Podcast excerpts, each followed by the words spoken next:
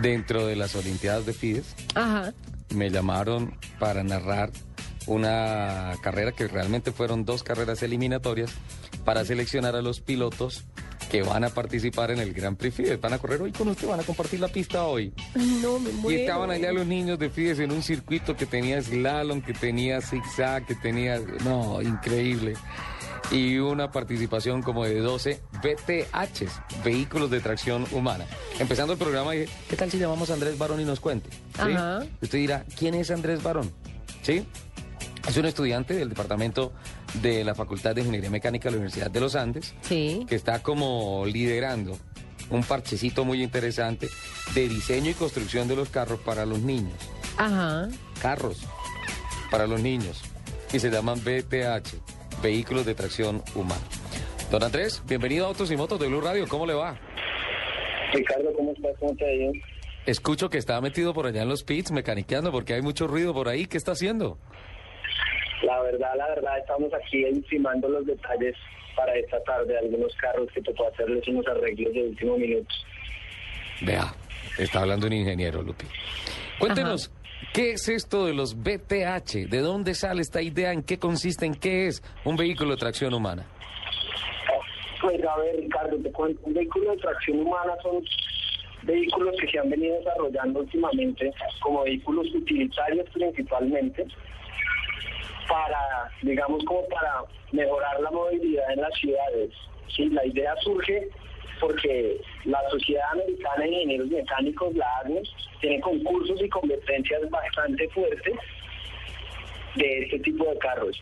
La universidad ya ha participado en varias, inclusive este año la universidad estuvo en Venezuela, se ganó todos los premios y a los profesores del departamento se les ocurrió la idea de hacer este tipo de vehículos pero con un fin social.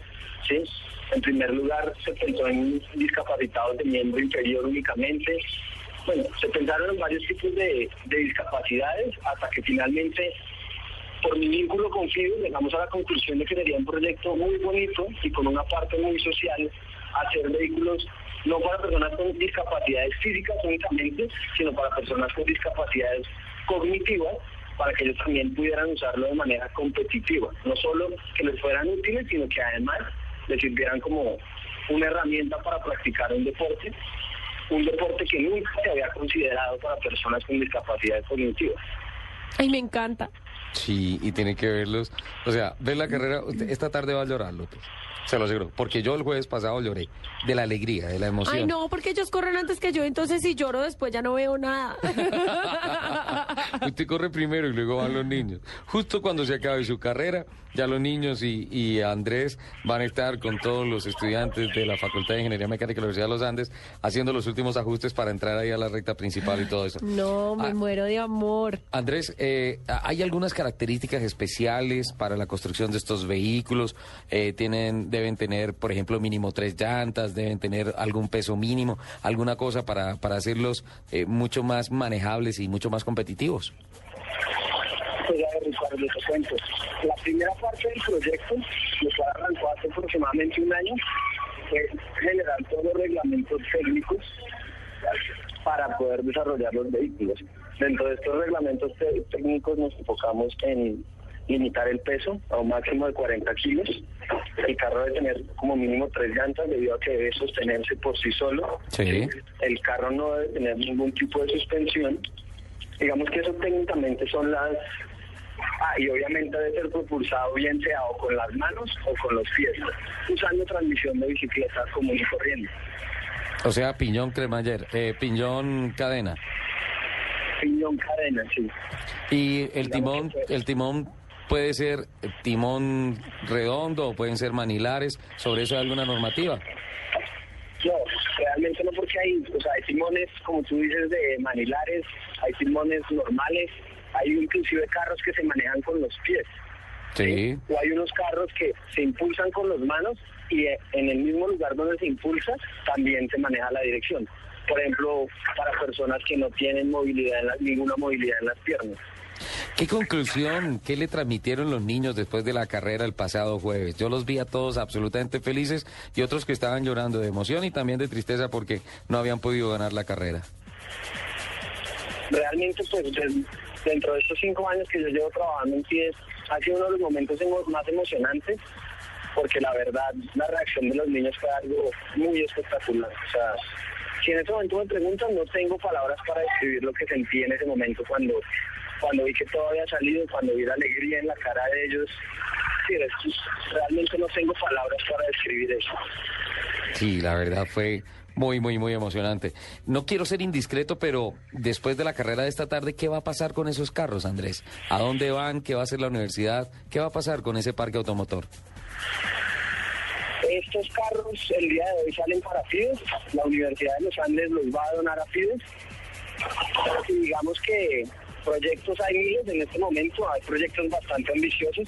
La idea es que este proyecto crezca, en principio a nivel nacional, posiblemente trabajar con otras universidades en el mismo proyecto y por qué no llegar a un ámbito internacional con el proyecto. Seguro que sí. La verdad, Andrés, no tengo palabras para agradecerle en que haya pensado en mí para que narrara esa carrera. Es eh, un regalo que me ha llegado del cielo y, y de verdad lo disfruté muchísimo. Muchas gracias. Además, Lupi, el podium, perdonará, con dos cadetes del batallón Guardia Presidencial con todo el protocolo entregando las medallas a los pilotos. Bueno.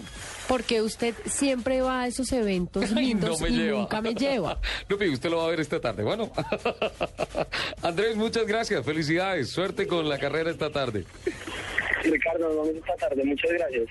Andrés, regáñelo por no llevarme. Dígale algo.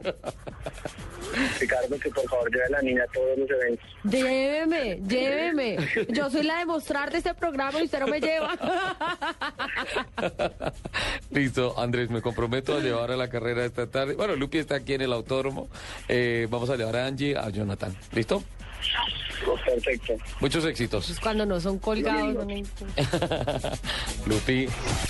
Estás escuchando Autos y Motos por Blue Radio, la nueva alternativa. Mañanas Blue le ofrece el mejor equipo de análisis de la mañana. Aurelio Suárez, Héctor Riveros, Laura Gil, Nicolás Uribe, Paloma Valencia y Héctor Abad Faciolince.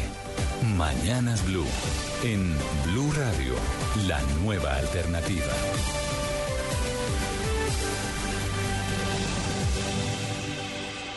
Este domingo, en Mundo Blue, Radamel Falcao García. ¿Tú bailas? Bailo. Su lado más íntimo, su historia de amor, su triunfo. ¿Plato preferido? El sancocho. ¿El sancocho de gallina? Sí, el básico. Ah. El hombre detrás de los goles, Radamel Falcao García, en entrevista con Vanessa de la Torre. Colombia está viviendo un momento muy particular sobre el proceso de paz. ¿Tú tienes oportunidad de enterarte de esas cosas? Sí, la deseo igual, al igual que todos los colombianos. Mundo Blue, este domingo desde las 10 de la mañana. Blue Radio, la nueva alternativa. En Blue Radio, el mundo automotriz continúa su recorrido en Autos y Motos. Mentiras, mis compañeritos. Bueno, ahí está, vehículos de tracción humana. Ojo, cosas importantes. Nacen como una alternativa de movilidad para las ciudades. Ojo.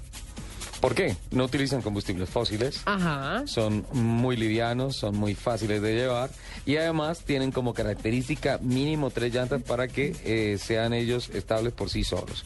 No se requiere que el ah, piloto opere con equilibrio sobre una bicicleta. Por eso, por eso pregunta, ¿acaso no podrían ser bicicletas? No, tienen sus características. Un peso máximo en esta oportunidad, si en el automovilismo siempre se habla de qué? De peso mínimo. Ajá. Porque acá se habla de peso máximo.